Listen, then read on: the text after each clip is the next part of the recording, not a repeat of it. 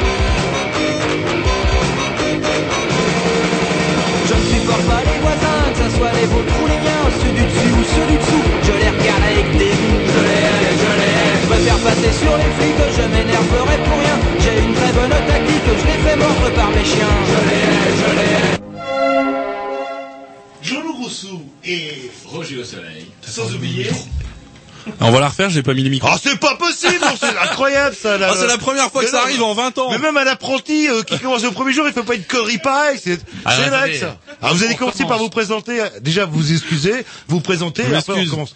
Non mais je m'excuse. Non. Donc, Tom la poche. Oui, Tom, euh, le, le- le- là je vais vous rejoindre. Là. Après on s'étonne que les centrales nucléaires pètent à l'autre bout du monde. Ah bah, Heureusement je n'arrête pas de lui dire ça pour inventer des trucs qui pètent, il y a du monde. Mais après, pour brancher le micro, lorsque c'est à nous de parler, de dire Roger au soleil. Et Jean-Loup Grossou, c'est pas compliqué. euh, là. Bah Et- ouais, je voulais faire Tom Chip Violette, mais j'ai Ouais, ça. Tom Chip Violette, c'est pas mal. Et sans oublier, euh, Igrovitch quand même. Valérie Grovitch a perdu sa, sa chevelure. Là, là, Je sais pas qu'il a passé entre deux camions. Mais ça fait propre. Je sais pas, mais ça fait propre. Ça fait moins. Vous avez plus 20 ans. Ouais, il me euh, fait un peu peur parce que il commence à avoir une coupe qui ressemble à la nôtre, Jean. Euh, Voudrait-il se le, ah, le, mimétisme, la, Euh, la fameuse. euh, le- ah, non, il vous ressemble un peu un de ces jours pour un peu. non, non, je vais pas finir comme. Rendez compte là. là. Et d'ailleurs, euh, Jerry, il essayait de devenir aussi gros que vous. C'est vrai. Ouais. Eh ben, il a- Il a il a qu'on a vu des photos sur son site qu'on donnera à tous les auditeurs tout à l'heure où on le voit comme un espèce de veau de mer. Il est sur une espèce de plage de bouillasse à Guingamp, euh, le long du le long du du Lef, puisque c'est la rivière qui coule. Bah, une Et espèce- c'est pas joli joli. Une, une espèce de morse, mais sans les dents, mais avec Voilà. des cornes. Bah, ça, c'était le problème de l'immersion. Moi, je vous avais dit, si on envoyait euh, Géry en immersion à Guingamp, il allait justement trop euh, s'immerger dans, dans son sujet, et du coup, ça fait bientôt six mois qu'on n'a plus de nouvelles. Bref, au cas où vous ne l'auriez pas compris, vous écoutez les Grignoux tous les mercredis de 20 jusqu'à 22h pile, ça c'est sûr. Le dimanche aussi, euh, Quand on a le l'après-midi. temps, voilà. Et une, une nouveauté que n'est plus une aussi sur euh, Internet. Bah oui, mais elle bloge, ça y est, maintenant, tout le monde le connaît. Est-ce que je peux J'en ai marre qu'ils le disent, moi, j'en ai marre. À il aime bien, fois, ouais, Non, il, mais aime parce bien, que mais il aime bien. Je regarde sur iTunes justement et je vois les émissions préférées parce qu'on voit euh, les émissions qui sont téléchargées. Euh, et vous voulez savoir les émissions qui sont téléchargées? Ouais. Eh ben, Je vous le dirai pas, vous qu'à regarder vous-même. ça vous apprendra à dire des conneries. Allez, on se met un petit disque. euh. C'est un de ma programmation parce que exceptionnellement, je suis premier. Il y a eu pas mal de choses un peu pourries qui se sont passées ces dernières semaines. Euh, Jean-Loup qui a joué son Staline des comptoirs. Bref, je peux enfin vous mettre un morceau. Euh, tiens, Crying Shames, vous allez voir. Ouais, C'est-à-dire la, la ronde qui pleure.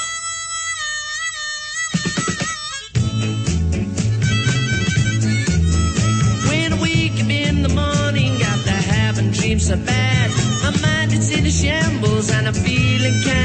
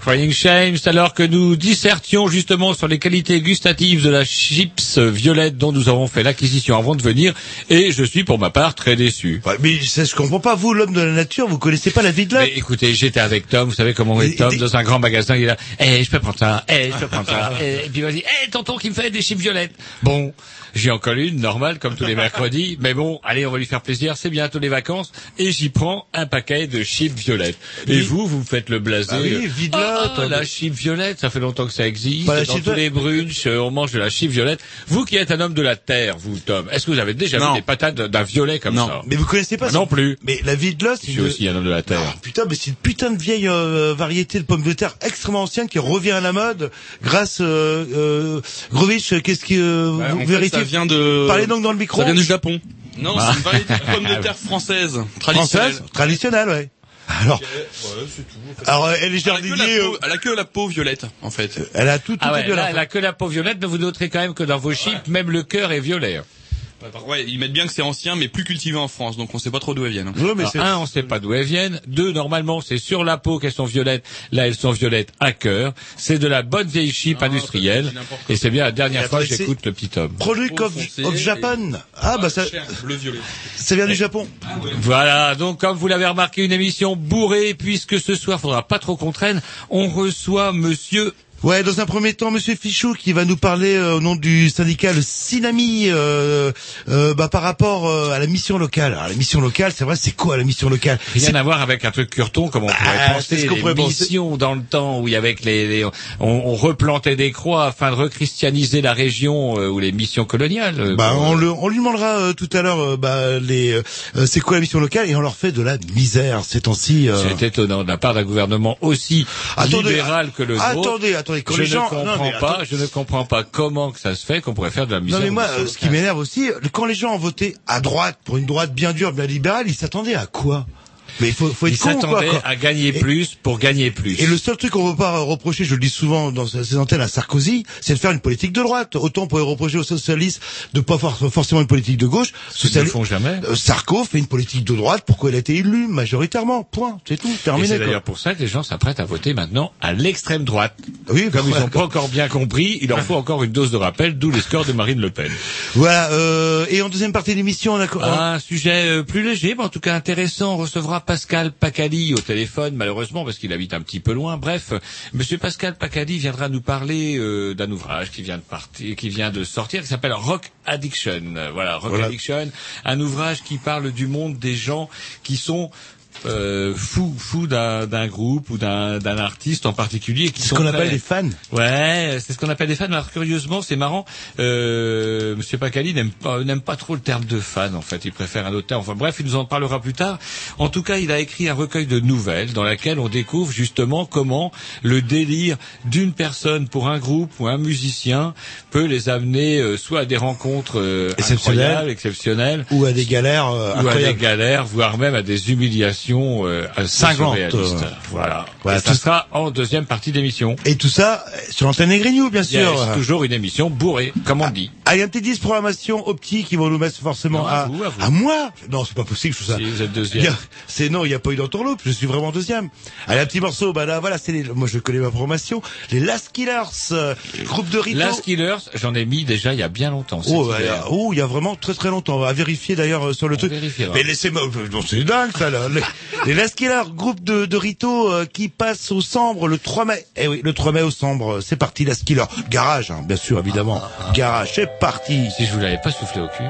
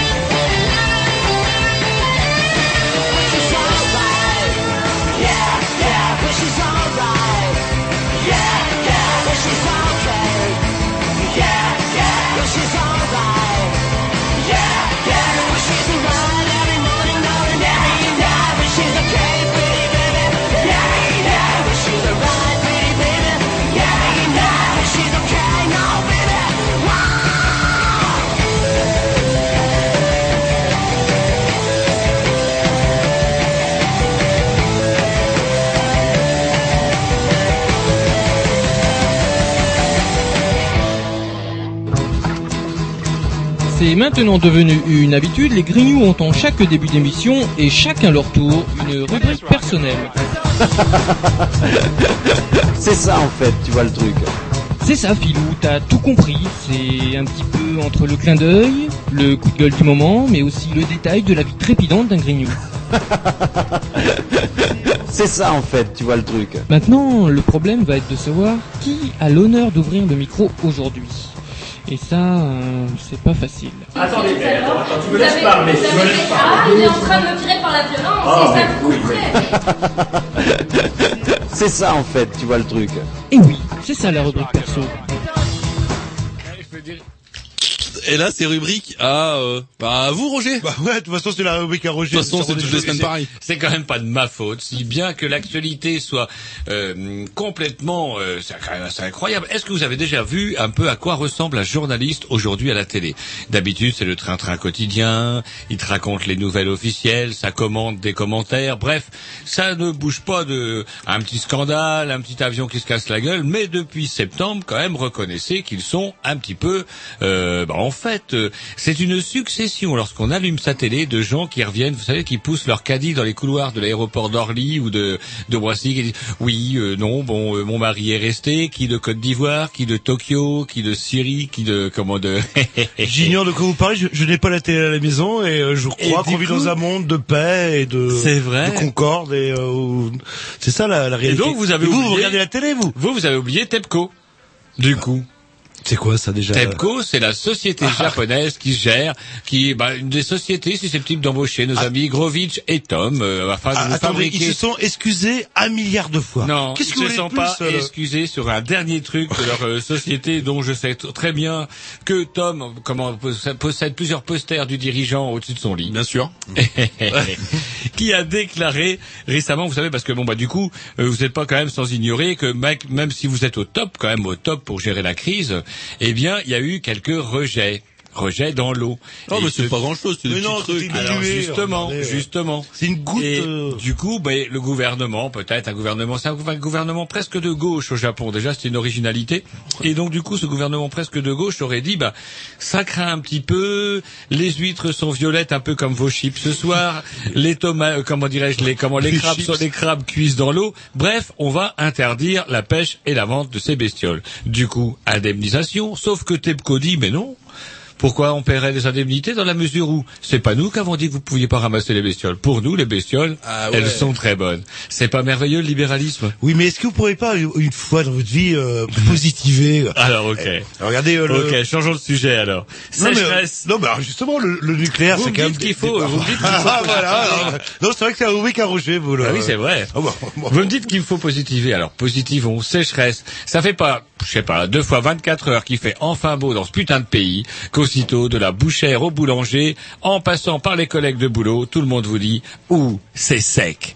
Et c'est vrai que le breton n'aime pas- pas... quand il fait chaud. Je suis pas un jardinier, euh, je connais la vie de mais je suis pas jardinier. Mais vous, en tant que jardinier, euh, c'est pas si sec que ça. Tom. Ah, mais c'est sec. Argileux. Votre terre est argileuse. Bah, bien sûr. Voilà, moi ma terre est sableuse et du coup dans une terre sableuse, sableuse, la sécheresse. Ouais, mais non justement parce que la sécheresse en- dans le sable, ce qui est intéressant, c'est que l'humidité descend sur 20 à 30 cm et après elle stagne. Et ouais.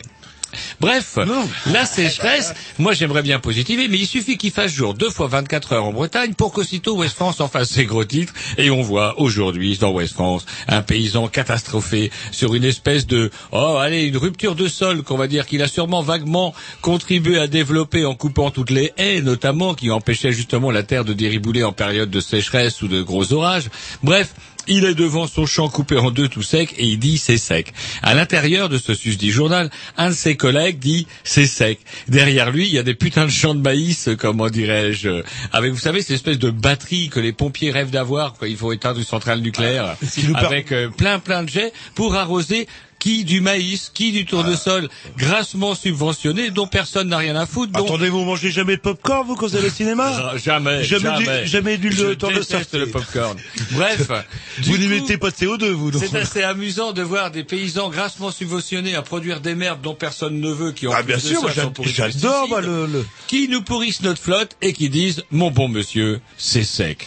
tout ça parce que vous avez un sol, un sol sablonneux et vous en foutez Et complètement. vous savez ce que je leur dis au sol argileux Je les Non, emmerde. non, non, mais- Et ils ont qu'à se retourner contre le paysan du coin qui, grassement, pompe quand même sur les rivières. J'avais cru comprendre que les rivières étaient un bien commun. Non, les rivières ne sont plus maintenant que la unique propriété des gros paysans qui arrosent, arrosent et arrosent leurs champs de merde, qui seront rachetés à des cours honteusement subventionnés par l'Union européenne.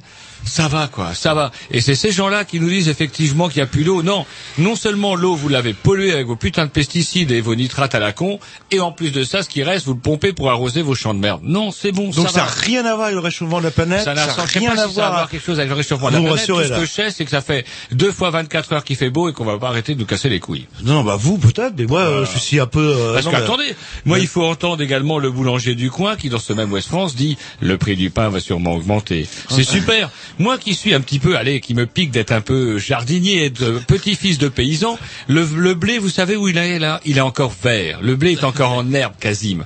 Et même s'il a un peu grandi, comment allons-nous spéculer en étant le 20, euh, comment le 20 avril qu'effectivement le prix du pain va augmenter? Si ce n'est quand même qu'il faut quand même pas oublier que les plus gros bénéficiaires du système agricole euh, actuel sont les putains de grands céréaliers. Et d'ailleurs, nos amis paysans, comme un seul homme, ont élu à la tête de la FNSEA un super gros céréalier qui encaisse des millions d'euros de chiffre d'affaires chaque année et qui, ce me semble, n'a pas trop de choses à dire par rapport à la sécheresse. Si que si, on va lui donner un impôt sécheresse. Ouais, non, mais bon, bah, grâce à lui, on mange des pâtes. Ouais. Ah, on mange du À pain, quel à prix lui, quoi, là. là. À quel prix? Bah, après, euh, non, mais ça va, non, un prix euh, raisonnable, ou, ou prenez du pain de mie aussi, ça, c'est, euh, c'est moins cher. C'est du blé. Non, ça paraît très cher. pareil. Ouais, le pain cher. va augmenter, Jean-Loup. Putain, putain, vous me, vous, vous me fichez la trouille. Eh, vous allez pas me dire que le prix de l'essence va augmenter, ça, par Non, contre, ça m'inquiète, ça. non, ça, ça va vous rassurer, quoi. Tant que le prix de l'essence n'augmente pas, alors le, Le blé, prix de euh, l'essence, pas plus de 2 euros, l'a dit euh, Christophe de la Margerie, là, vous savez, celui qui a des moustaches emballées de chiottes, là. Allez, un petit morceau, euh, un petit morceau salon de thé, tiens. Ah, bah, tiens, ça va nous faire du bien, ça. Bah ça. ouais, Nostalgia euh, 77. C'est qui qui fait ça Simmer Down. Bah c'est moi. Qu'on a passé il y a 15 jours, mais... Non, bien sûr que non. Bien sûr que si, mais c'est bien le repasser, parce que c'est Ah, c'est bien le repasser parce que c'est Tom qui vrai faut pas déconner. on passe à la programmation Mais on- à Roger. On n'a même pas besoin de communiquer tous les deux. euh, C'est dingue. Je peux en mettre un autre salon de thé, Ah si non, voulez. mais ce Oh morceau-là, non, mais ça va. ce morceau-là, il est c'est dégueulasse, cette histoire. C'est parti.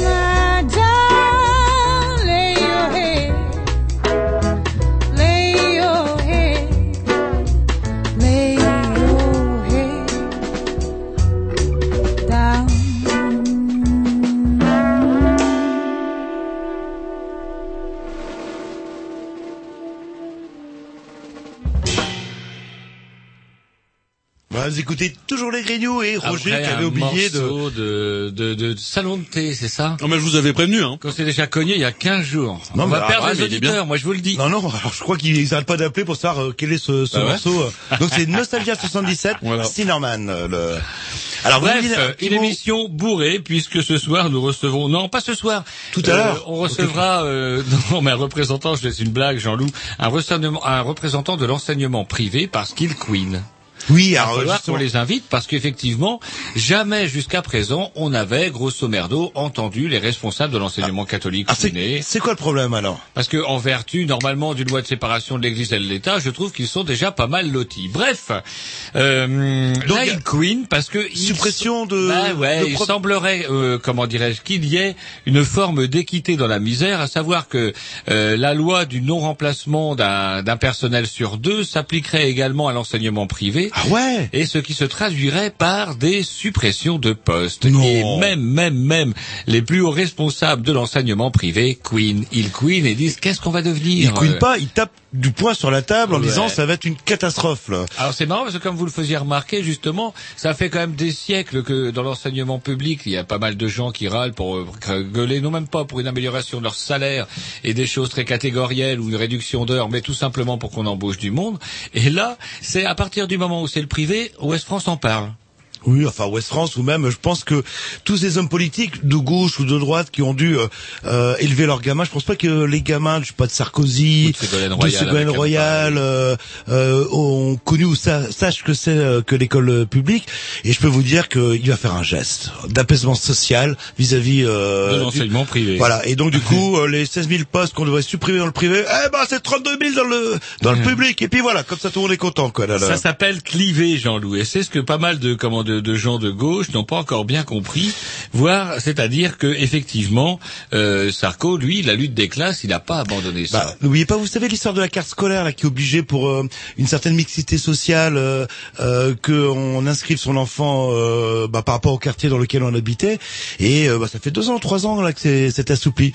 Et à votre avis, c'est un Triomphe, bien sûr. bah, ça dépend, oui. Pour les écoles privées, oui. Par contre, euh, pour euh, les écoles euh, publiques euh, des mauvais quartiers, c'est une catastrophe. euh, Mais et- c'est les, gens pauvres, Jean-Loup. Ces gens pauvres là, dont je voyais dans West France une photo dans je sais plus quel canard gratuit, où on voyait des gens qui tendaient des ouvriers. Il est retourné en Lorraine, le camarade Sarko. Il a remis son, son vieux bleu de chauffe. Il a été leur faire le discours, là, vous savez, la fameuse prime des 1000 euros euh, bien vague, euh, comment dirais-je, qui devra éventuellement leur tomber sur la gueule si Sarko est réélu. Bref, euh, comment dirais-je, on voit des tas de gens en bleu de chauffe qui sont là, par-dessus le grillage, à tendre désespérément la main, en espérant que le président leur la serre. Yeah.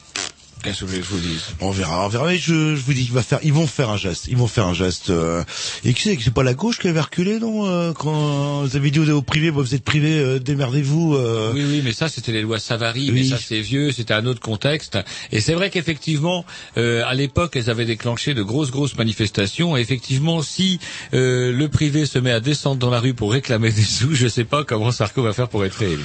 Et d'ici qu'il y ait euh, des profs euh, du public qui mettent leurs gamins dans le privé, je vous dis, il y a- a pas les kilomètres, euh, ce qui veut dire euh, ce que ça veut dire. Un petit disque, puis après on va envoyer. c'est sa programmation à Roger que je dédie, tiens, à nos amis japonais, Z, Michel, Elephant Gun.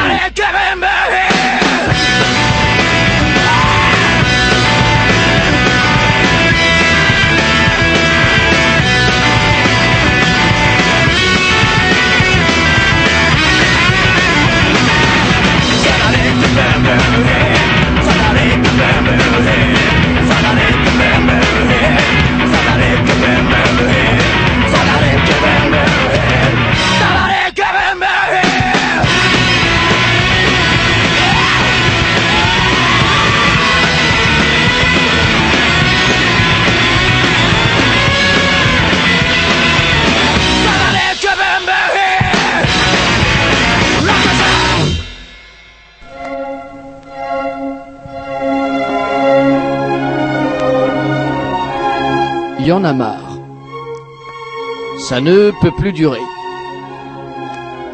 À force de dépasser les limites, je vais sortir de mes gonds. C'est la goutte d'eau qui met le feu aux poudres. Moi je dis mes couilles, merde, saloperie de nom de Dieu de bordel à cul, chérie de putain d'enculé de mes deux.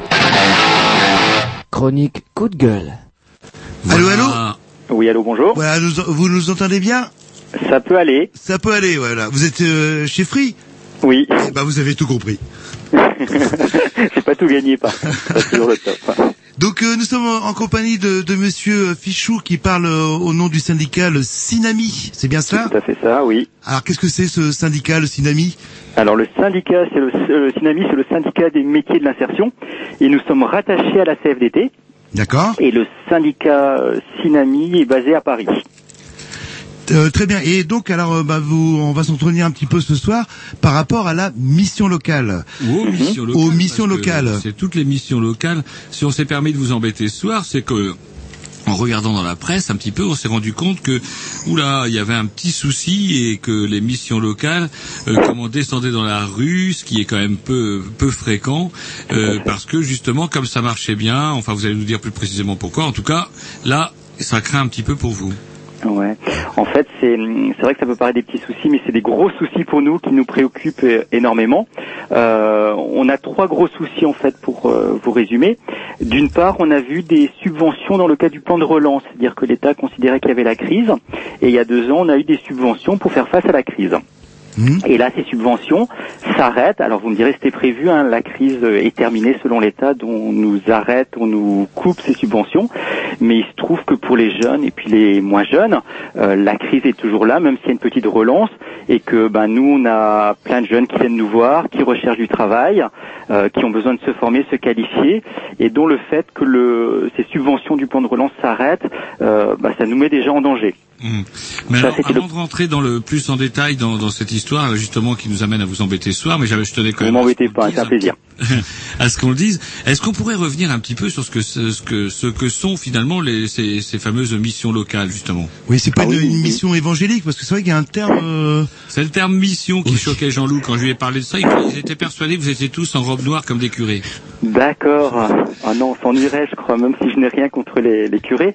Euh, les missions locales ont été créées en fait en 1982. Bon, elles commencent à prendre un peu de bouteille euh, par un ministre euh, ou un secrétaire d'État qui s'appelait Monsieur Schwartz et qui s'était aperçu ben, qu'il y avait un public ou une catégorie d'âge qui était un peu délaissée, qui était les 16-25 ans, et euh, qu'il était important en tout cas de s'en occuper, de les accompagner. Donc ça c'était la, la première chose.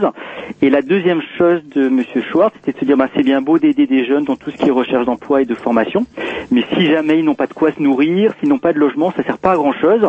Et dont notre pratique, euh, c'est de se dire bah voilà, on se base sur une approche globale, c'est-à-dire que lorsqu'on reçoit un jeune pour une recherche d'emploi ou une formation, on va toujours investiguer où ils en sont ces jeunes adultes dans tout ce qui est financier, euh, comment dire logement, parce que sinon tout ce qu'on pourra mettre en place euh, ira droit à l'échec, parce que les besoins élémentaires en tout cas ne seront pas là, en tout cas pour que ça fonctionne bien.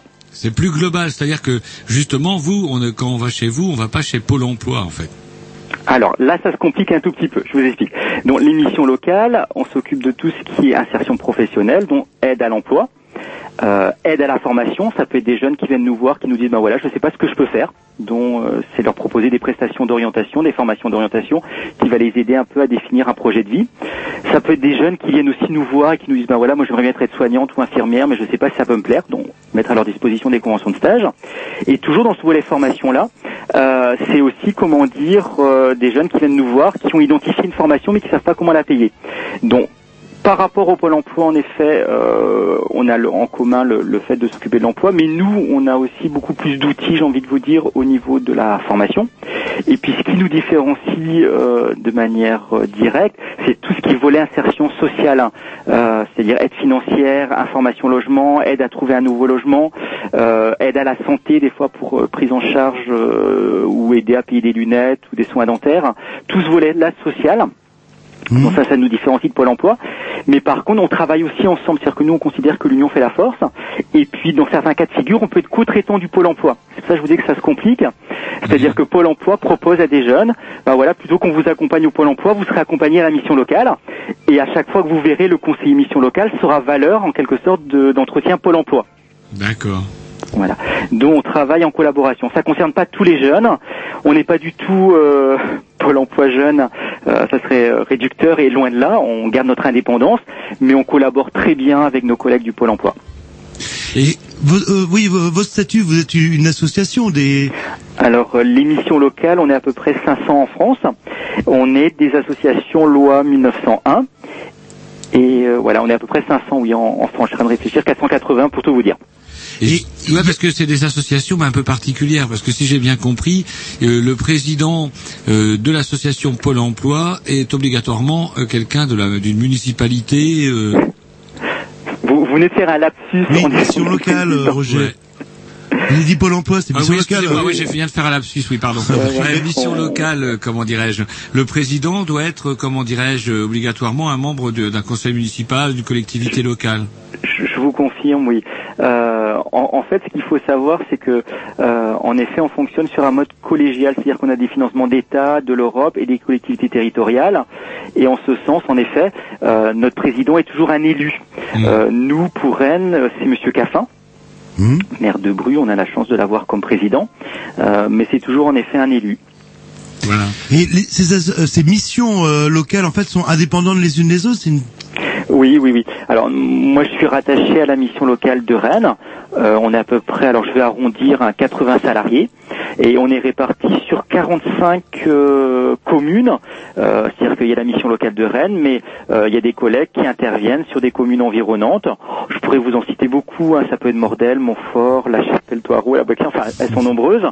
Euh, mais le siège se situe à Rennes et elles sont toutes, pour répondre à votre question, indépendantes. C'est-à-dire qu'il y a la mission locale de Saint-Malo, comment dire, qui, qui est en Bretagne, il y a la mission locale de Brest, de Rennes, mais elles sont toutes indépendantes, avec, euh, comment dire, un, un CA, un bureau, euh, des fonds qui leur sont propres. Et donc, n'importe qui peut, par exemple, avec un diplôme ou sans diplôme, pousser la porte de votre, euh, comment dirais-je, de, de la permanence locale et exposer ses problèmes. On prend en charge tout le monde? Alors, c'est pas tout à fait ça, mais euh, nous, on s'occupe d'un public donc identifié, c'est 16-25 ans, c'est-à-dire 26 ans moins un jour, et on accompagne, euh, ou on accueille en tout cas, pour être plus précis, euh, des jeunes qui ne sont plus scolaires. Hmm. Donc, faut déjà être euh, soit à la recherche d'un emploi, ou d'une formation, mais ne, surtout ne plus être scolaire. Après, accueillir, ça ne veut pas dire accompagner. Par exemple, il y a des jeunes euh, qui viennent juste de quitter l'école et on travaille avec des partenaires qui dépendent de l'éducation nationale, qui pendant un an vont les accompagner. Et ces partenaires sont la MGI pour des jeunes qui viennent juste de quitter un établissement public ou la MIGEC pour des jeunes qui viennent euh, de quitter un établissement privé. Donc ça veut dire qu'on on accueille, mais on n'accompagne pas forcément. Par contre, au bout d'un an, ces jeunes-là qui viennent juste de quitter l'école, on va les accompagner à part entière, s'ils le souhaitent. hein. Et, en, en termes de, de chiffres, euh, vous accueillez combien de personnes euh, par an en moyenne? Oh, je dirais grosso modo, je pense. Alors là, par contre, je vais peut-être manquer de précision, mais il me semble que la mission locale de Rennes sur une année doit accueillir à peu près 6000 jeunes. Moi, en tant que conseiller, hein, je suis rattaché à un secteur qui est euh, le secteur de Villejean. Je dois être à peu près à 350, 400 jeunes euh, que j'accompagne ou que j'accueille par an. Alors justement, en préparant l'émission, je regardais un petit peu euh, comment, euh, en tapotant mission locale euh, par la magie d'Internet, et je lisais par exemple bah, des, des réactions par rapport euh, aux menaces qui pèsent sur les missions locales, notamment à Bordeaux, dans la région de Bordeaux, où on disait que dans la région de Bordeaux, les missions locales accueillaient presque un septième de la, de la population, euh, enfin de jeunes, c'est assez énorme. Mhm. Tout à fait, ouais. Et par rapport aux menaces, hein, pour compléter ce que vous dites, enfin pour nous c'est une catastrophe parce que bon d'une part le plan de relance en effet on perd euh, comment dire 10% des effectifs. Alors je- quand je parle, je parle pas seulement pour la, la mission locale de Rennes, mais au niveau national. Donc 10% des effectifs qui vont euh, diminuer, c'est énorme. Et puis se rajoute à ça. euh, pour nous, une deuxième catastrophe entre guillemets. L'État nous subventionne chaque année. Nous accorde des subventions euh, en dehors du plan de relance. Et là, l'État a décidé, euh, en gros, qu'on serait subventionné en fonction de la rentabilité. C'est-à-dire que les jeunes qui euh, trouvent un travail, il n'y a pas de souci, là on aura de l'argent pour ça. Mais tout ce qui est, comment dire, insertion sociale, des jeunes euh, pour qui euh, on aide à trouver une qualification ou une formation d'orientation, là ça va pratiquement plus compter dans nos subventions. Donc on est sur une logique purement quantitative. Donc deuxième chose euh, qui nous fragilise et troisième chose toujours par rapport aux moyens de fonctionner, euh, l'État disait euh, dernièrement bah voilà nous on a accordé les mêmes subventions aux missions locales en dehors du plan de relance mais c'était convenu que ça s'arrête. Mais ce qu'il faut savoir c'est qu'ils ont modulé les subventions accordées aux missions locales, c'est-à-dire certaines ont perdu 5% et d'autres ont perdu ont gagné plutôt 5%. Donc il y a une répartition toute nouvelle et euh, qu'on a pu découvrir récemment. Et nous, rien que pour vous donner une idée, hein, mission locale de Rennes, à peu près, euh, on va arrondir 80 salariés.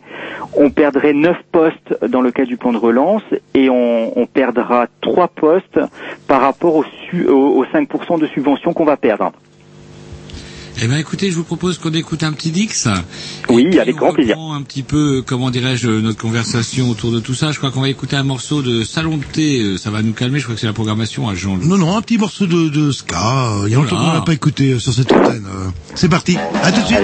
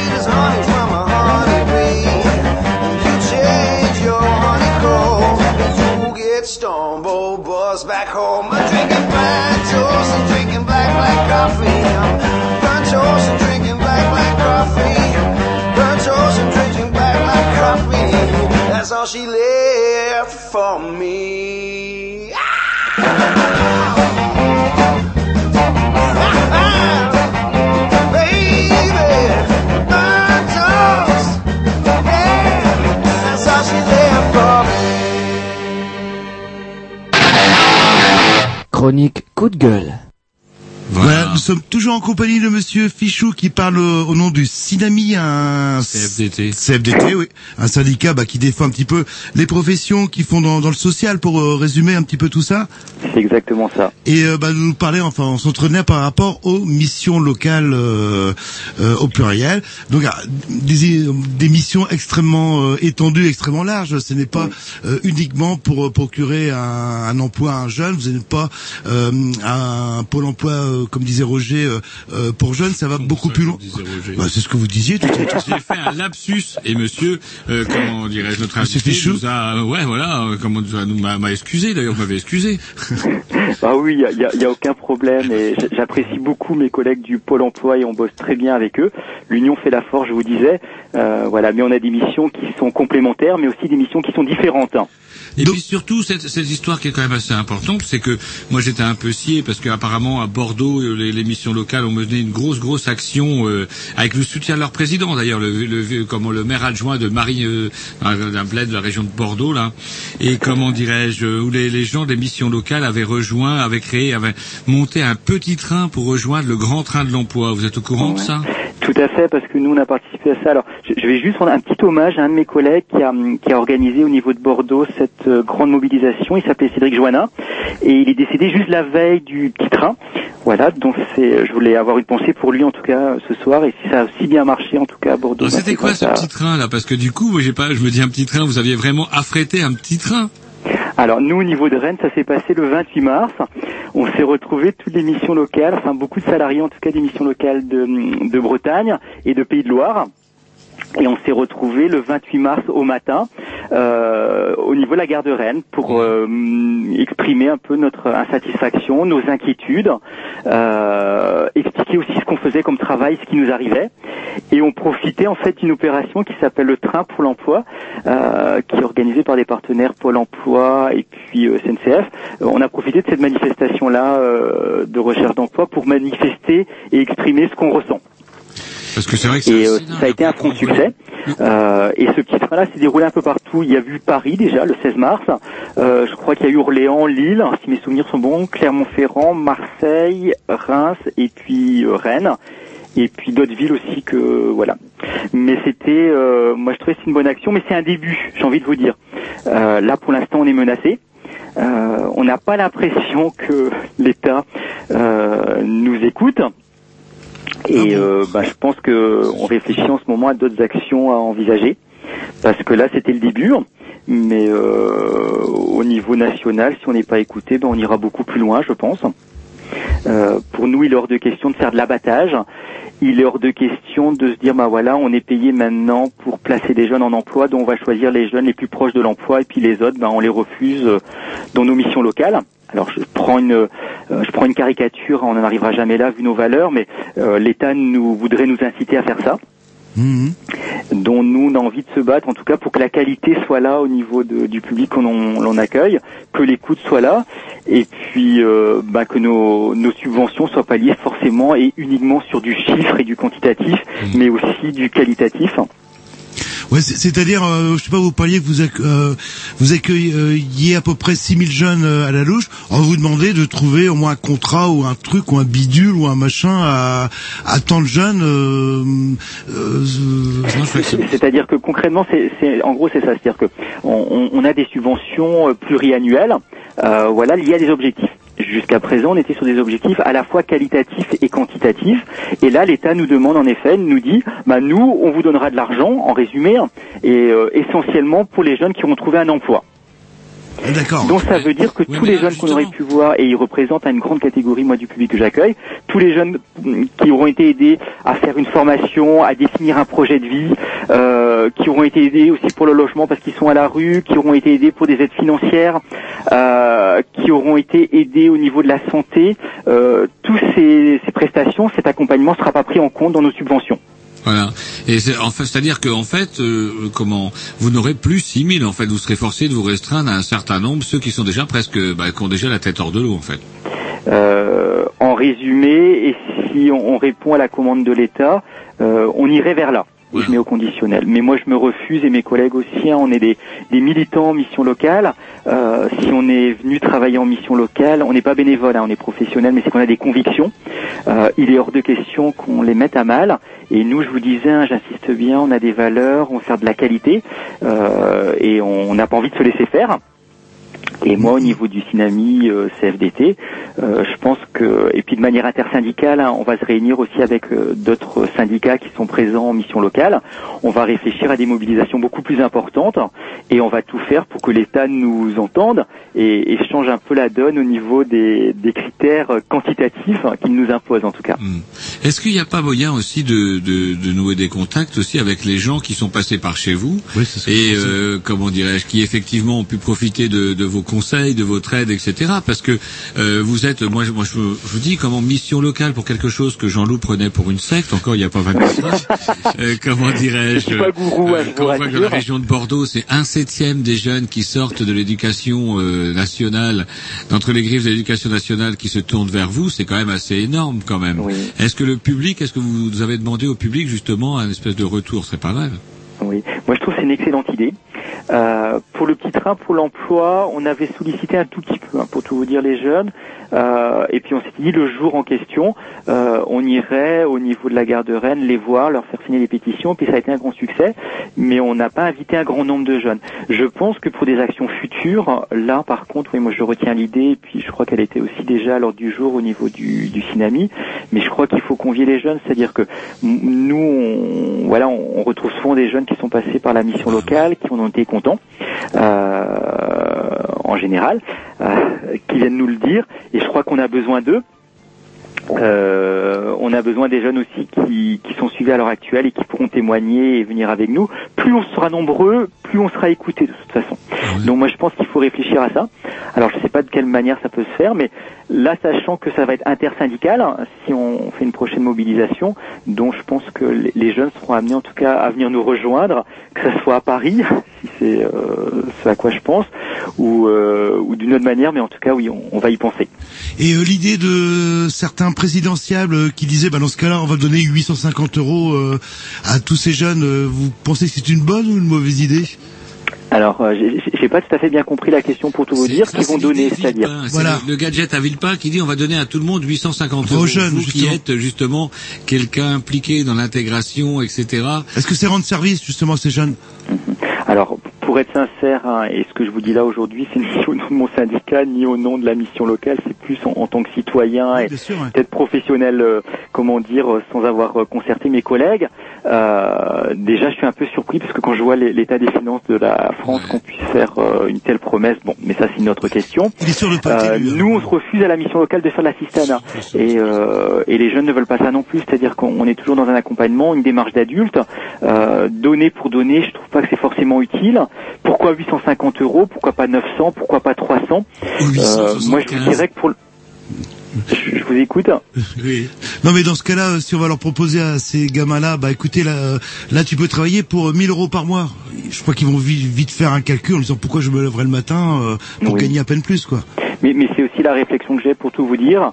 Euh, là, de cette manière-là, pour l'instant, moi, ça me paraît pas ju- judicieux en tout cas.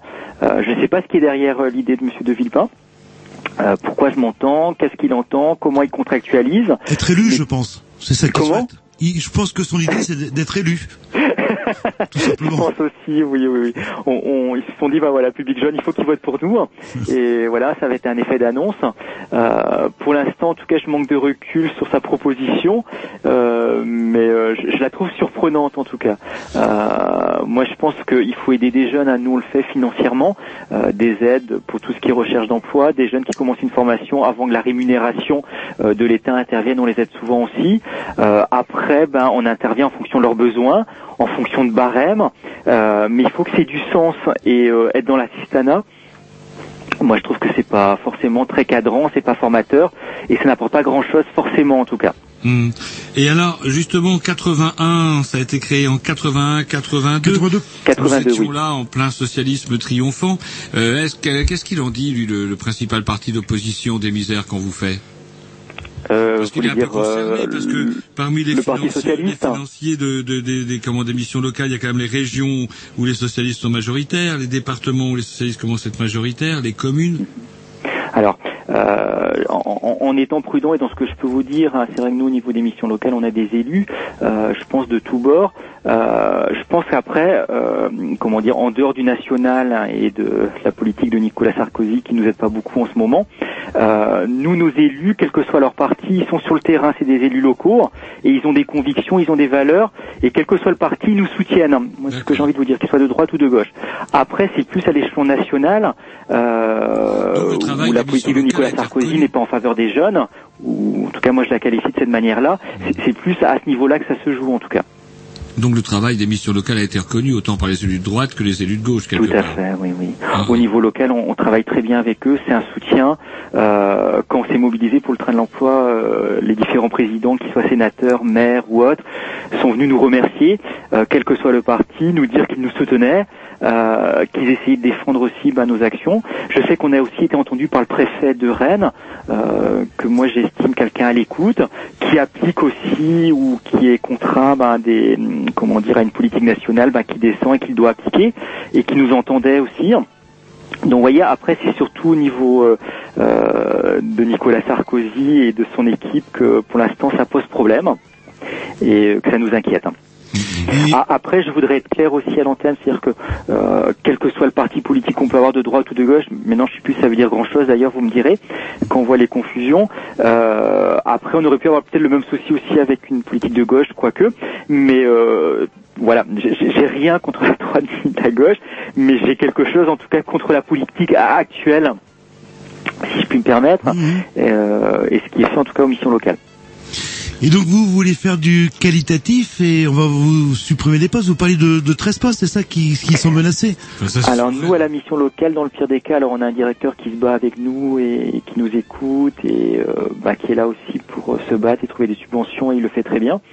Euh, mais comment dire, dans le pire des cas, oui, c'est euh, neuf euh, postes dans le cadre du plan de relance qu'on perdait. Alors ça c'était annoncé par contre hein, de la part du gouvernement il y a deux ans, en nous disant bah là on vous aide, mais dès que la crise va passer, ben on les supprime. Donc la crise est, est passée, c'est ça pour le gouvernement, oui, voilà. Vous venez de résumer le problème. Enfin une bonne nouvelle oui. Euh, moi, j'ai rien vu venir. J'ai vu des petites améliorations. hein. On va pas être de mauvaise foi non plus, mais elles commencent à repartir l'année prochaine, sûrement fin d'année. 2012, ça ira mieux et ça ira bien, mais pour l'instant, non. Et euh, le fait de, de nous dire, bah voilà, tout va bien et on, on- voilà, on la- l'aide dans le cadre du plan de relance n'a plus lieu d'être. euh, nous, ça nous semble aberrant. Il y a ça. Et euh, dans le pire des cas, en effet, on perdra à peu près 12 postes. Je n'ose imaginer comment on va s'organiser. Je n'ose imaginer aussi euh, la déperdition en termes de qualité de travail. Euh, voilà. Mais en tout cas, je crains le pire. On est de nombreux collègues, en tout cas, à être euh, très inquiets. Je crois que c'est un mot qui revient sans arrêt avec moi ce soir au niveau de votre antenne. Et euh, je, je- vous remercie en tout cas de me donner la parole à ce niveau-là. Euh, mais c'est vrai qu'on est mal parti. Et euh, mais là, le seul espoir que j'ai, moi, c'est qu'on va se battre. Euh, moi, je suis rattaché au Cinémis CFDT, je vous disais, et euh, on est plutôt des combatifs. On défend des valeurs. euh, on croit en ce qu'on fait, et euh, on sait aussi s'allier. Euh, avec d'autres partenaires quand il le faut. Et là on va s'allier je peux vous dire. Et au niveau intersyndical on va se battre. Donc moi je me dis que les choses sont pas encore faites en tout cas. Mais c'est un métier euh, qui touche quand même, bah, qui est profondément humain, qui touche euh, euh, quand même une certaine forme de misère. Ça vous arrive d'avoir des, des coups de blues euh, par moment ou, euh? Jamais, non. Jamais, Moi, je toujours vous dirais, euh, c'est un métier passionnant. Euh, moi, j'y suis. Alors, vous direz, je suis un jeune conseiller mission locale. hein, J'approche de la quarantaine, mais je suis encore un jeune conseiller mission locale. Ça fait 13 ans que j'y suis. Et je trouve ça passionnant parce qu'on reçoit des jeunes, quelle que soit leur situation, quel que soit leur diplôme, mais qui ont plein d'atouts. Et, euh, et souvent, la difficulté, certains ben, ont vécu des choses difficiles euh, au niveau du système d'éducation nationale, euh, qui a aussi des bons côtés, où on est plus souvent dans la sanction, les notes, tout ça.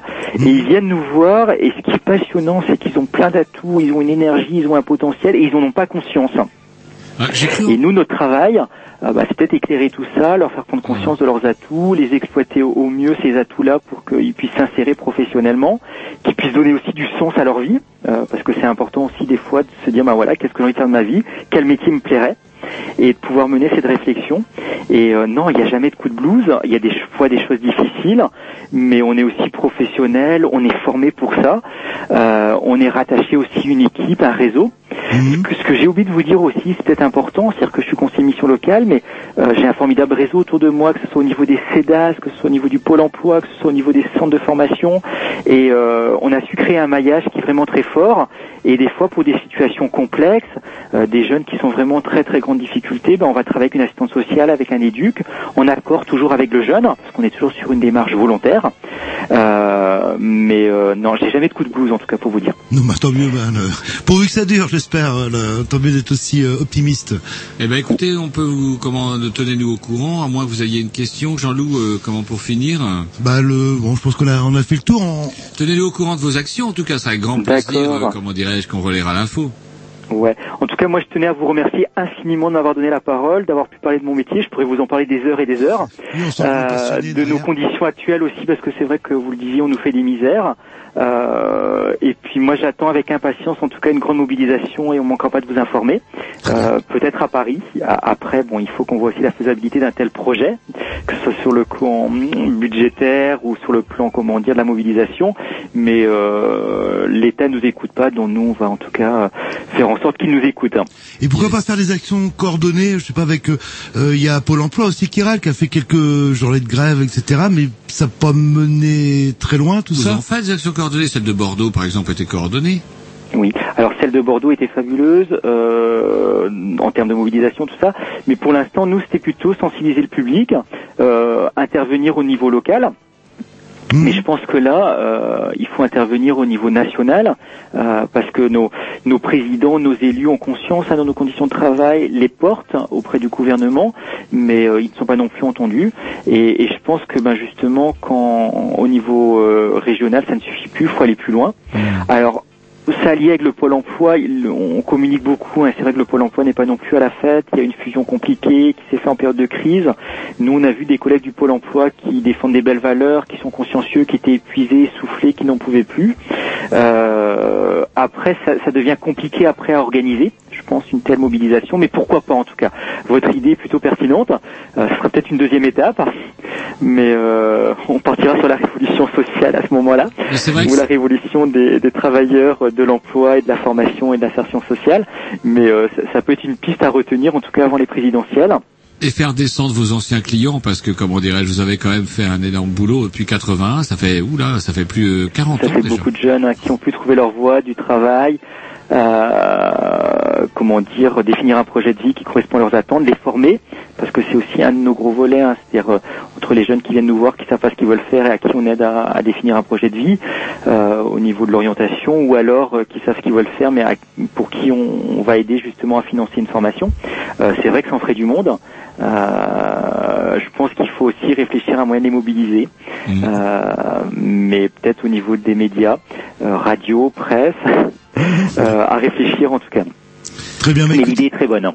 Bah écoutez, monsieur euh, Fichou, on vous remercie. Alors, on rappelle que vous parliez au nom du Synami, hein, faut pas l'oublier, euh, CFDT, je me trompe pas. Tout à fait. On va retrouver euh, sur notre euh, blog de toute façon toutes les coordonnées euh, ou tous les liens internet pour euh, vous joindre parce que s'il y a peu- des jeunes qui nous écoutent, euh, peut-être qu'ils découvrent. Il n'y a plus beaucoup de jeunes chez nous qui nous écoutent. C'est vrai Quelques-uns. J'espère que si. Moi, je les invite, en tout cas, si, si je peux juste me permettre en deux minutes, on a un site internet qui est pas trop mal fait, qui n'hésite pas, en tout cas, à aller sur le site internet, en fonction de la commune euh, de résidence, qui n'hésite pas à voir, bah, justement, euh, quels collègues de la mission locale se déplacent à proximité de leur commune, parce qu'on intervient sur le bassin d'emploi rennais. Euh, on essaie d'être proche euh, géographiquement des jeunes. Donc, ils n'hésitent pas, en tout cas, à consulter le, le site. Et puis, s'ils ont entre 16 et 26 ans, c'est-à-dire 26 ans moins un jour, et qui ne sont plus scolaires, qui n'hésitent pas, en tout cas, pour des questions liées à l'emploi, à la formation ou à l'insertion sociale, euh, à prendre contact avec nous. Ils seront bien accueillis, en tout cas, je peux vous le garantir. Mais en tout cas, vous faites encore de la promo pour votre boulot alors qu'on vous fait plein de misère. bah, c'est encore l'occasion ou jamais parce que je ne sais pas ce que l'avenir sera fait ou ce dont l'avenir sera fait et peut-être qu'on sera plus dans cette qualité. Bon, moi j'ose espérer que si, mais voilà. Donc c'est peut-être maintenant qu'il faut franchir la porte avant que l'État nous supprime tout. Mais euh, non, non, qu'ils n'hésitent pas en tout cas à venir nous voir. Ils seront bien accueillis, je vous le promets. Non, mais c'est- c'est bien d'exercer un métier, on se sent vraiment utile. Bah, écoutez, monsieur Fichou, on vous remercie. On retrouvera tous les, les liens euh, sur le sur le blog des Grignoux. Dès la semaine prochaine. Dès, dès Très bonne soirée à vous en tout cas. À très bientôt. Merci infiniment. Vichy, il est dessus. Euh, au revoir et puis à, à bientôt. Bah malheureusement, À je pense à bientôt. À très bientôt. Au revoir. Au revoir. Thank you.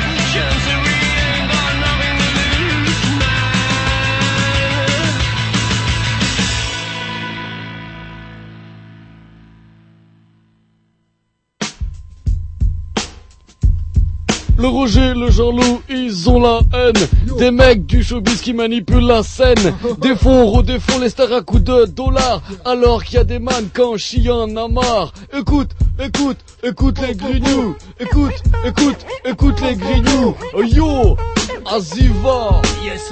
Roger dans la place. Ah, Jean-Loup est dans la place. Ah, ouais.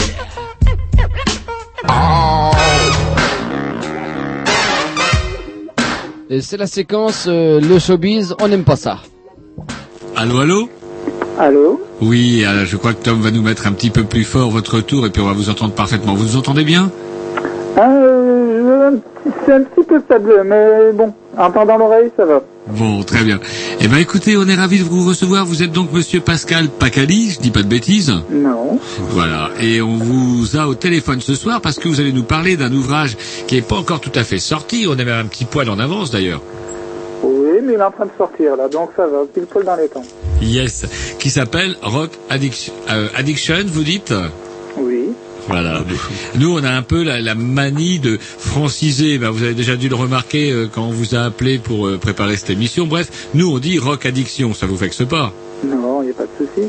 Et addiction, ça nous permet justement de, de mieux, euh, comment dirais-je, comprendre justement euh, l'addiction. On pense à la drogue, on pense à des choses. En fait, vous vous êtes penché sur euh, pas les fans, parce que je crois que vous aimez pas trop euh, utiliser ce terme-là, mais plutôt sur les gens qui sont hyper euh, dingos d'un groupe ou d'une personne. Des fans, quoi. Ouais, moi je préfère, c'est vrai que le, le mot fan a une connotation un petit peu euh, négative.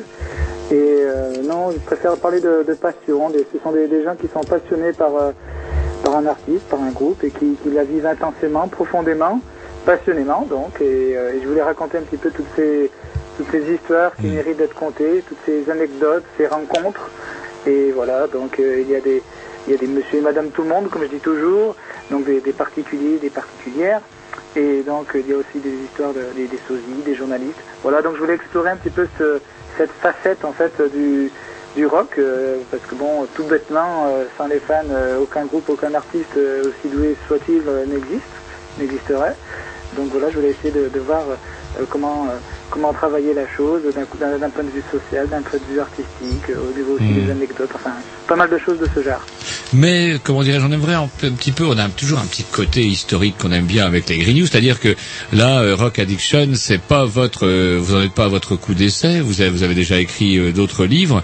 Est-ce que vous pouvez vous, vous présenter un petit peu, Monsieur Pacali? Alors, euh, je fais 1m79, 33 ans.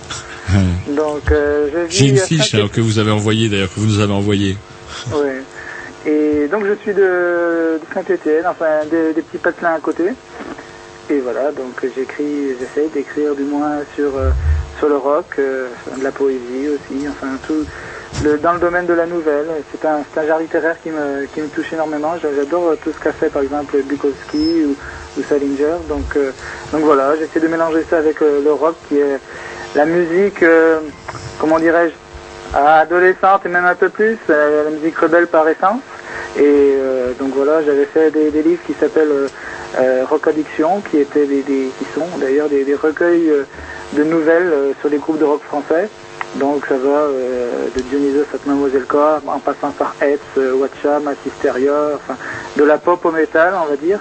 Et c'est vrai que j'avais voulu, mélanger un petit peu, euh, un petit peu les genres pour, euh, ben, pour pas rester cloisonné justement à, à- à un style de musique, un peu comme dans Rock Addiction en fait. Euh, je mélange les époques, euh, les genres, les styles pour euh, pour brasser tout ça parce que finalement tout ça se rejoint, tout ça se rejoint oui parce que qu'on soit fan mettons de Tokyo Hotel ou même de, David Bowie dans les années 70 quelque part on se rejoint à un moment donné sur sur le chemin et donc donc je me suis dit que ça pouvait être intéressant de, voir un petit peu cette jointure, qu'est-ce qui s'y trouve et comment ça se passe. Et du coup, comment dirais-je J'aimerais revenir un petit peu un petit peu en arrière. Vous êtes tombé, euh, vous êtes tombé dans la marmite quand vous dans la marmite euh, bah, du rock and roll par exemple ou de, ce qu'on appelle la musique contemporaine pour avoir des, subventions auprès de la région à Canal B quand on parle de rock? Ouais, comme un peu tout le monde, je pense, à l'adolescence. J'ai, je suis tombé, je ne me rappelle plus comment, mais c'était sur la musique, euh, la Britpop, qui, qui marchait vraiment dans les années 90. Donc avec des choses comme Pulp ou Suède, euh, voilà, donc des groupes en qui n'existent plus. Donc euh, c'est vraiment, euh, voilà, ça m'a, je sais pas pourquoi, ça m'a parlé. Il y avait peut-être un- une imagerie un petit peu, un petit peu glam décadente qui, qui fait que voilà, euh, quand, on quand on est adolescent, on s'imagine, on rêve, on se, on se voit, en, on se voit en star tout simplement quoi. Et c'est vrai que ce côté, ce côté un petit peu glam, ben, il, était, complètement différent de tout ce qu'il y avait. Donc c'était, c'est des gens qui allaient un petit peu plus loin que les autres. Et c'est vrai que voilà, c'était la première accroche quoi. Mhm. Vous avez écouté un petit peu parce que vous connaissiez pas Canal B euh, quand je vous ai appelé l'autre jour. Est-ce que vous avez été sur notre site? Est-ce que vous avez essayé de découvrir un peu euh, ce qu'on y passait à Canal B? Oui chef, j'ai essayé chef et j'y suis arrivé chef. Ah, ah, ah. Alors, interrogation écrite, euh, le... Non, non, parce que c'était justement pour voir si, euh, comment dirais-je, ben, l'esprit de, que dégage Canal B, en tout cas que j'espère qu'il dégage, euh, comment dirais-je, vous parlait un petit peu ou euh, était un petit peu dans, dans, dans, dans le même état d'esprit que vous? Oui, bah, de toute façon, ça fait partie de la Ferrarock, donc c'est une radio associative. Et puis c'est vrai que la Ferrarock est, est- est vraiment reconnue dans le milieu du rock. Donc, euh, donc voilà, après, euh, la Ferrarock est un, est un tronc et toutes les petites radios sont des branches. Et voilà, les petites rivières font les grands fleuves. Donc oui, non, moi j'ai vraiment apprécié euh, euh, bah, l'esprit associatif, l'esprit découverte, euh, l'esprit social aussi, parce que oui, j'ai vu qu'il y avait pas mal de choses sur le, côté social de notre société. Et puis c'est vrai que malheureusement, il y a, beaucoup de choses à dire. Donc voilà, ça englobe, comme on, comme on disait, il y a un côté un peu culture underground, mais mêlé avec un peu de, voilà, de social contemporain. Et euh, bah, bah, je trouve que c'est parfait. Quoi. Alors, ce qui est rigolo, c'est que on n'a peut-être pas assez euh, insisté là-dessus, mais dans votre ouvrage, ce que l'on trouve, c'est des nouvelles. C'est pas des anecdotes. C'est un peu différent. C'est-à-dire que c'est pas des anecdotes de gens qui adorent quelque chose, euh, ou un groupe, ou euh, comment dirais-je, un musicien, ou une musicienne, ou une chanteuse, etc. Mais comment dirais-je là, ce sont des nouvelles que vous avez écrites à partir d'anecdotes réelles. Oui, voilà, en fait, j'avais passé des, des annonces sur des forums, sur des forums des, des grands artistes. Puis j'avais dit, ben voilà, que je voulais écrire un, un livre et, euh, sur, sur des, sur des, ben, on va dire fans quand même. Et donc, euh, donc j'avais eu pas mal de réponses. Et euh, parmi toutes ces réponses, comme je pouvais pas non plus euh, faire euh, une centaine de nouvelles, donc j'ai dû faire un choix, un tri. Et donc voilà, donc après j'ai rencontré, j'ai téléphoné avec tous tous- tous les gens avec qui je voulais travailler. Et donc je leur ai posé plein plein de questions et voilà, donc après avec avec toutes leurs réponses, euh, j'ai écrit une nouvelle puis j'espère, euh, je pense, a, répondu euh, aux attentes aussi bien donc de la personne qui intervenait que que du futur lecteur. Bah écoutez, je vous propose une petite pause euh, musicale justement pour illustrer tout ça et on prendra notre conversation après. Donc c'est parti, je sais pas qu'est-ce qu'on va s'écouter? Programmation à à, à, à Roger? Hey, hey. Eh ben Roger, donc c'est forcément du rock and roll. Yes, sir. C'est parti.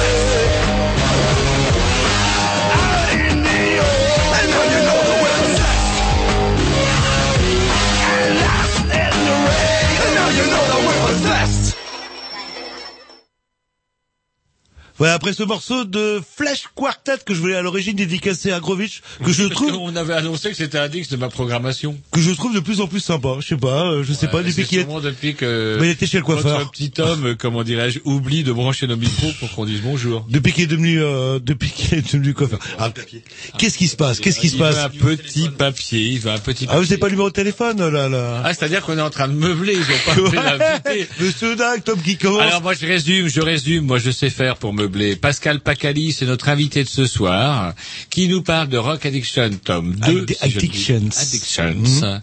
Et euh, c'est un recueil de nouvelles qui nous parle des, comment dirais-je, des déboires ou des aventures qui arrivent aux gens qui rencontrent d'une manière ou d'une autre euh, le groupe ou la musicienne ou musicien dont il est absolument fou dingo. Fou, oui, que fan. Ah ouais, on dit pas fan.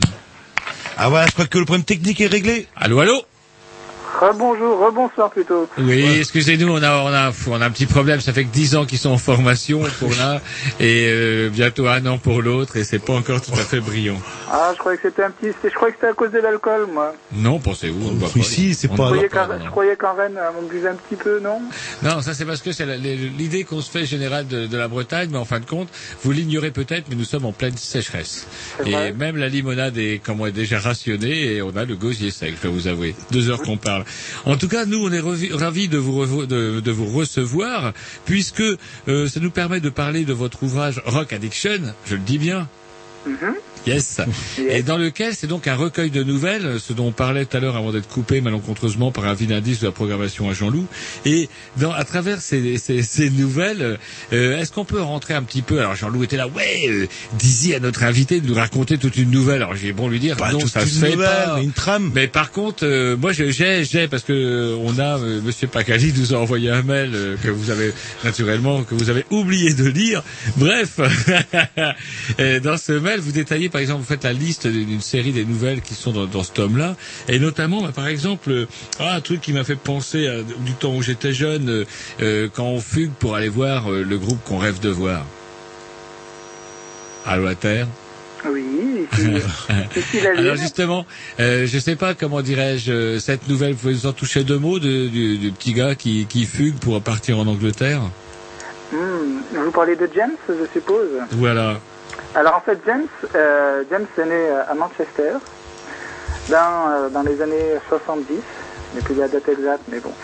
Et donc, c'est James a eu la chance de, voir tous les groupes les, plus merveilleux qui étaient, qui ont existé. Et quand on est fan de rock, donc ça va des Sex Pistols à Led Zeppelin, à Joy Division, David Bowie, les Clash, tout ça. Donc, donc voilà. Donc il a eu la chance d'être d'être là euh, où il fallait quand il fallait.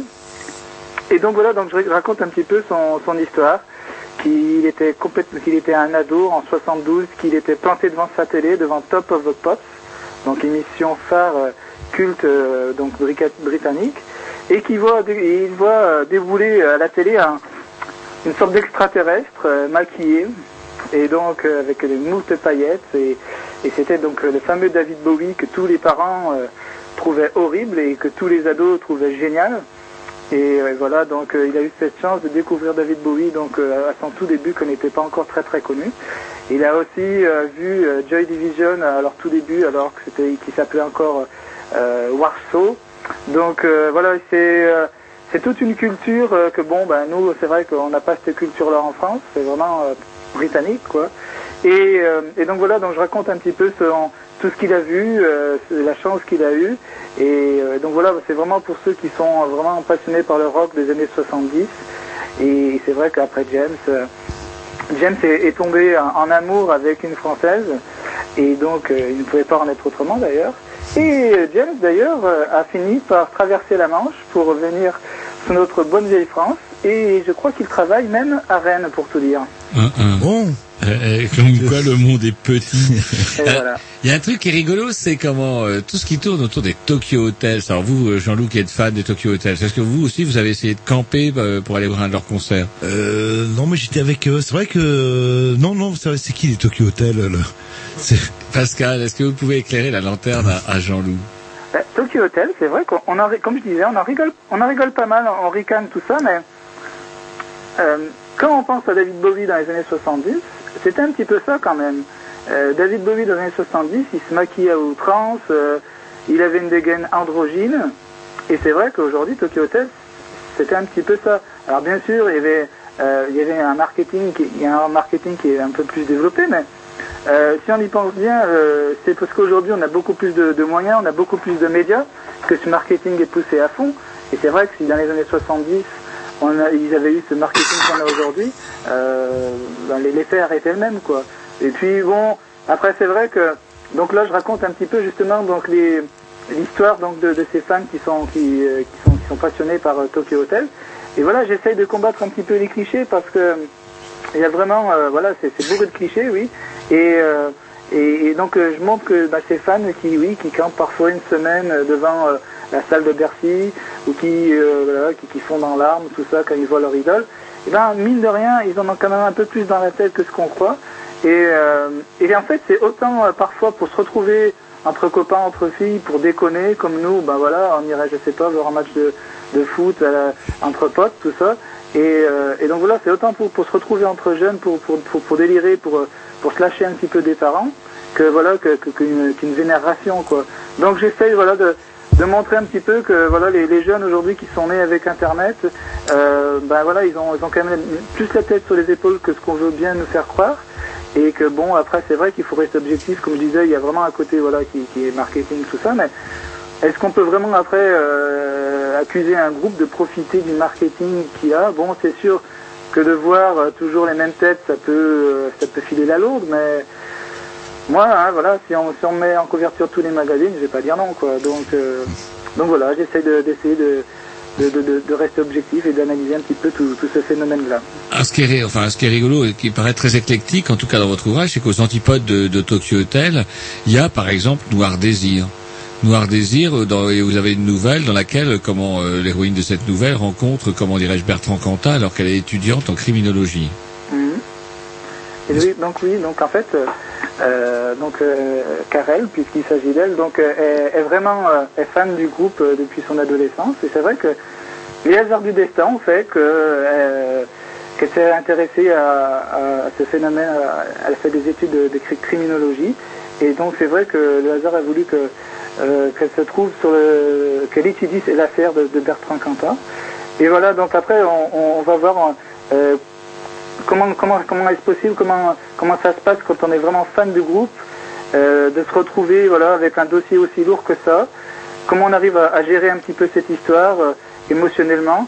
Et, et donc voilà bah, après je vais pas tout raconter non plus mais euh, donc ce que je voulais c'est voilà c'est mélanger les, les genres c'est pour dire que eh ben, faire découvrir les fans d'un groupe aux autres fans d'autres groupes voilà pour dire que comme je disais au début que finalement on est quand même pas si différents les uns des autres qu'il y a un, un moment donné sur le chemin où on se rencontre, il y a un croisement, et c'est ce croisement qui m'intéresse. C'est parce que finalement, euh, quand on est tous fans d'un artiste, de toute façon, euh, que ça soit même euh, un peintre, un photographe, voilà, donc on, est tous fans et, ça, ça- ça comble quelque chose, c'est-à-dire que il y a une émotion qui se passe, et peut-être aussi pas mal de solitude qu'on essaye de, combler. Donc voilà, donc que ce soit Nord Désir ou Tokyo Hotel, finalement on se retrouve à un moment donné au, au au milieu du chemin, et c'est ce qui est aussi intéressant de d'évoquer de, de de pas rester tout le temps trop trop rock ou alors euh, trop trop pop. C'est voilà, comme je disais, le, rock c'est vraiment un, grand tronc d'arbre, grand tronc d'arbre, pardon. Et euh, je l'imagine comme ça. Et donc euh, cet arbre a beaucoup de branches qui vont de du hardcore au métal à la pop. Et voilà, donc je voulais pas me limiter vraiment parce que si on veut vraiment couvrir toute la facette du rock, il faut vraiment couvrir justement euh, tous ces groupes qui sont euh, apparemment euh, opposés, mais quand même, à, à mon avis en tout cas, pas si éloignés. Eh bien, écoutez, je vous propose d'écouter un petit Dix et puis après on terminera cet entretien avec euh, petit côté social. Vous arrêtez, il y a- c'est un mot qui revient souvent quand on préparait l'émission, vous en parliez, vous en avez parlé tout à l'heure, un petit peu sur l'aspect social justement du, de tout ce monde autour de tout ça. Bref, un petit Dix de programmation à qui Au Pissou À Tom avec un morceau que vous allez pas du tout aimer. Oh putain. Mais c'est pas grave. Mais moi, je l'ai sûrement adoré. Bah euh, normalement, c'est de la musique de pub, donc ça devrait vous plaire. Oh, comment il parle C'est dingue, ça Comment qu'il vous cause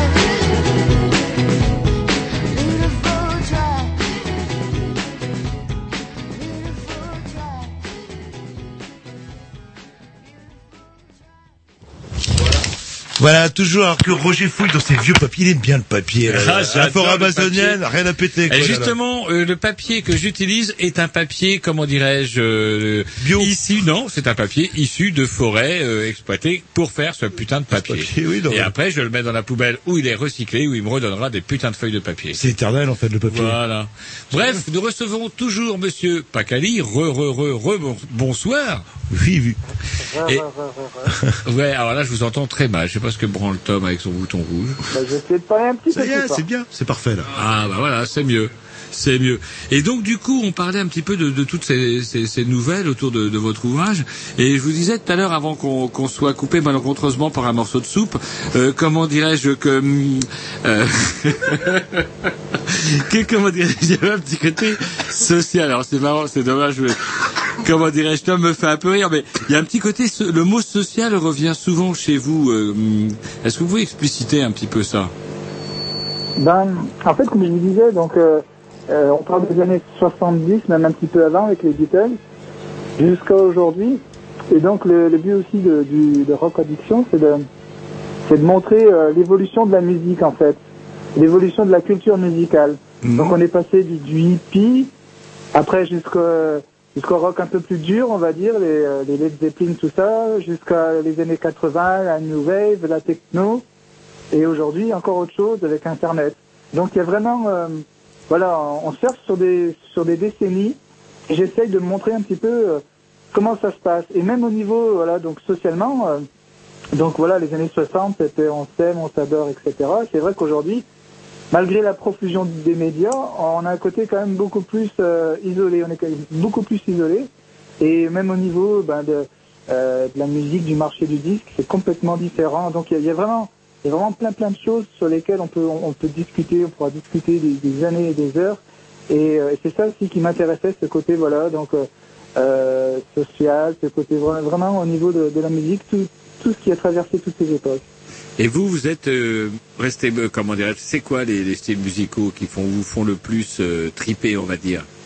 Ah, mais c'est comme, comme je disais tout à l'heure, je, suis resté encore un, adolescent qui refuse de grandir. Donc, euh, je suis toujours resté sur ma, sur ma pop. J'aime bien tout ce qui est un peu glam, un peu pop rock, comme je disais, un peu Suède, pop, et les Manic, Street Pictures, pour ceux qui connaissent. Donc, euh, voilà, c'est vraiment un peu... euh, J'aime bien tout ce qui est un peu avec une guitare électrique, là, qui fait...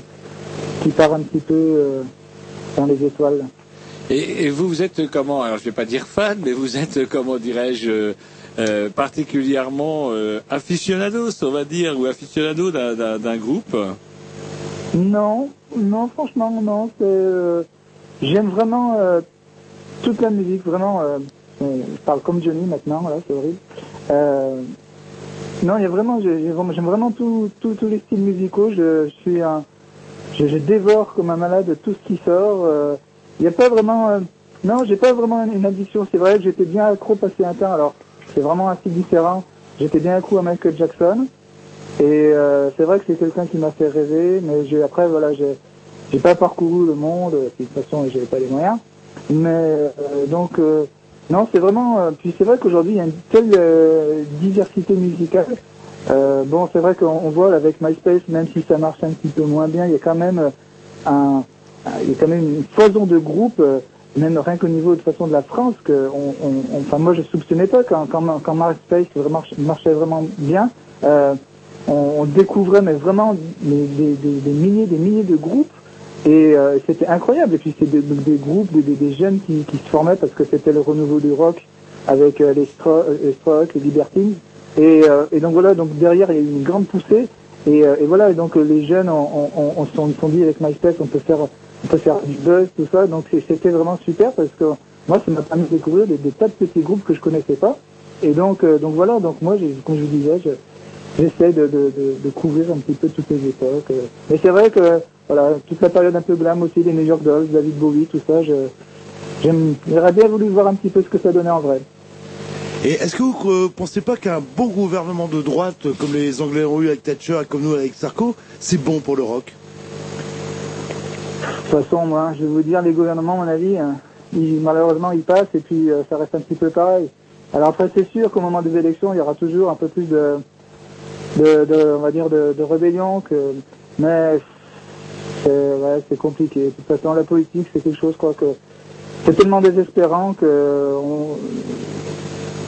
peut-être plus peut-être aux USA, il y a, comme, comme on a vu avec Obama, c'est plus euh, comment dire organisé. Je pense qu'en France, ce sera plus sur des euh, sur des à-coups. C'est pas c'est pas très relié, mais bon après, comme je vous dis, la politique, vaut mieux pas en parler parce que sinon après on va se mettre à déprimer et puis euh, donc c'est même pas marrant.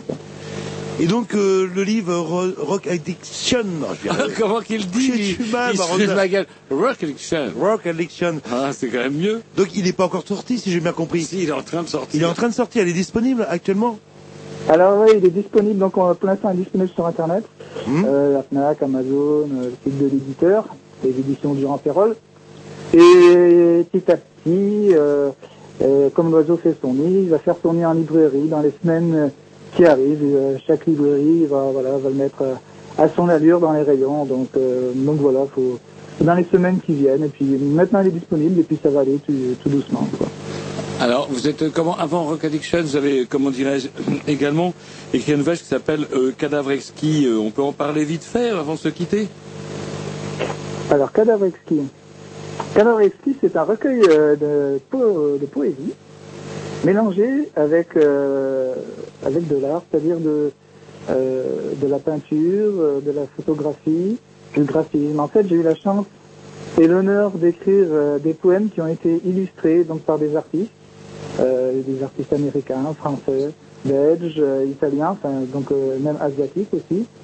Et donc, donc c'était pour voilà, c'est parce que comme je vous disais au début, j'aime beaucoup écrire de la poésie. C'est quelque chose aussi qui, qui est venu avec l'adolescence. Comme on- quand des fois qu'on n'est pas super à l'aise, on essaye de mettre un petit peu ces mots euh, un peu plus euh, d'une manière ordonnée.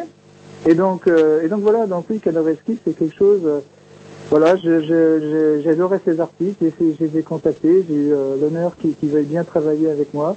Donc, donc les poèmes ont été illustrés. C'est vraiment, en plus, il y a, il y a vraiment des, des styles différents. C'est toujours pareil. et J'essaye vraiment de, de mélanger euh, la palette au maximum.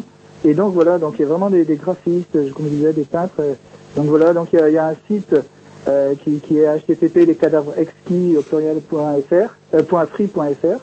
Et donc voilà, c'est une petite œuvre, c'est un, petit moment d'art sur sur notre époque. Voilà, c'est humble, mais c'est vraiment rempli de, bonnes intentions et de, de passion surtout. Eh bien, écoutez, on va peut-être devoir se quitter. Alors, je ne sais pas ce qui se passe. J'espère que, comment dirais-je, ça va pas prendre trop, trop, trop dans les micros de. Parce que qu'est-ce que c'est que ce son de merde, Tom Euh, Expliquez-nous un petit peu. Bah, j'en sais rien, moi, c'est peut-être l'insert. Euh... Voilà, on a essayé sur le portable, c'est pas mieux. Bon, bon, Donc, euh, vous avez, vous, vous, vous, nous entendez bien? Euh, non, franchement, non. Là, j'ai j'ai- j'ai l'oreille qui est complètement euh, scotchée contre le téléphone. Bon, d'accord. Vous connaissez pas un technicien euh, qui souhaiterait euh, Il serait prêt euh, à venir pour... pour remplacer notre Tom? Ouais, nos vieux, on va le- piquer, moi je vous le dis celui-là. là. Alors moi je rappelle donc euh, comment on pourra le trouver en librairie ou uniquement ou comment toujours sur internet euh, votre Eh ben, ouvrage? Voilà, pour l'instant sur Internet, dans les semaines qui viennent, dans la librairie. D'accord. Eh ben écoutez, on vous remercie Monsieur Pacali et comment dirais-je, euh, bah, euh, n'hésitez pas en tout cas à re- nous recontacter en tout cas dès que vous aurez euh, bah, de- une autre Nouveauté. actualité, une nouveauté. Ouais, et puis félicitations et merci pour, pour tout ce que vous faites. Donc j'ai vu que là déjà il y en avait pour 20 ans. Enfin il y a 20 ans de fait, donc euh, encore 20 ans je suppose. Euh, on va essayer, ouais, on, on va essayer là. Le, le- Bon, Va falloir qu'on trouve des bons techniciens en fait. oui, puis là des, des, des aides, des infirmiers là qui euh, pour nos couches en fait, et le déambulateur. Pour vos là. couches à vous, pour vos couches à vous, pas les miennes. Bon bah écoutez, euh, bah, on vous remercie, on vous dit à bientôt. Ouais, ben j'espère. Bonne, bonne, bonne continuation bonne soirée à vous. Au revoir. Et Au je pense qu'on va s'écouter un bon morceau de rock parce que Roger lui. je, que je dédie à notre invité. Bon, je sais pas si c'est vraiment véritablement sa tasse de thé, mais en tout cas, euh, comment pour le remercier de sa patience avec le son de merde que nous a donné Tom ce soir. C'est parti. Et pourquoi Grovitch a pas bossé? Bah, parce que ça aurait été pire. Allez, c'est parti.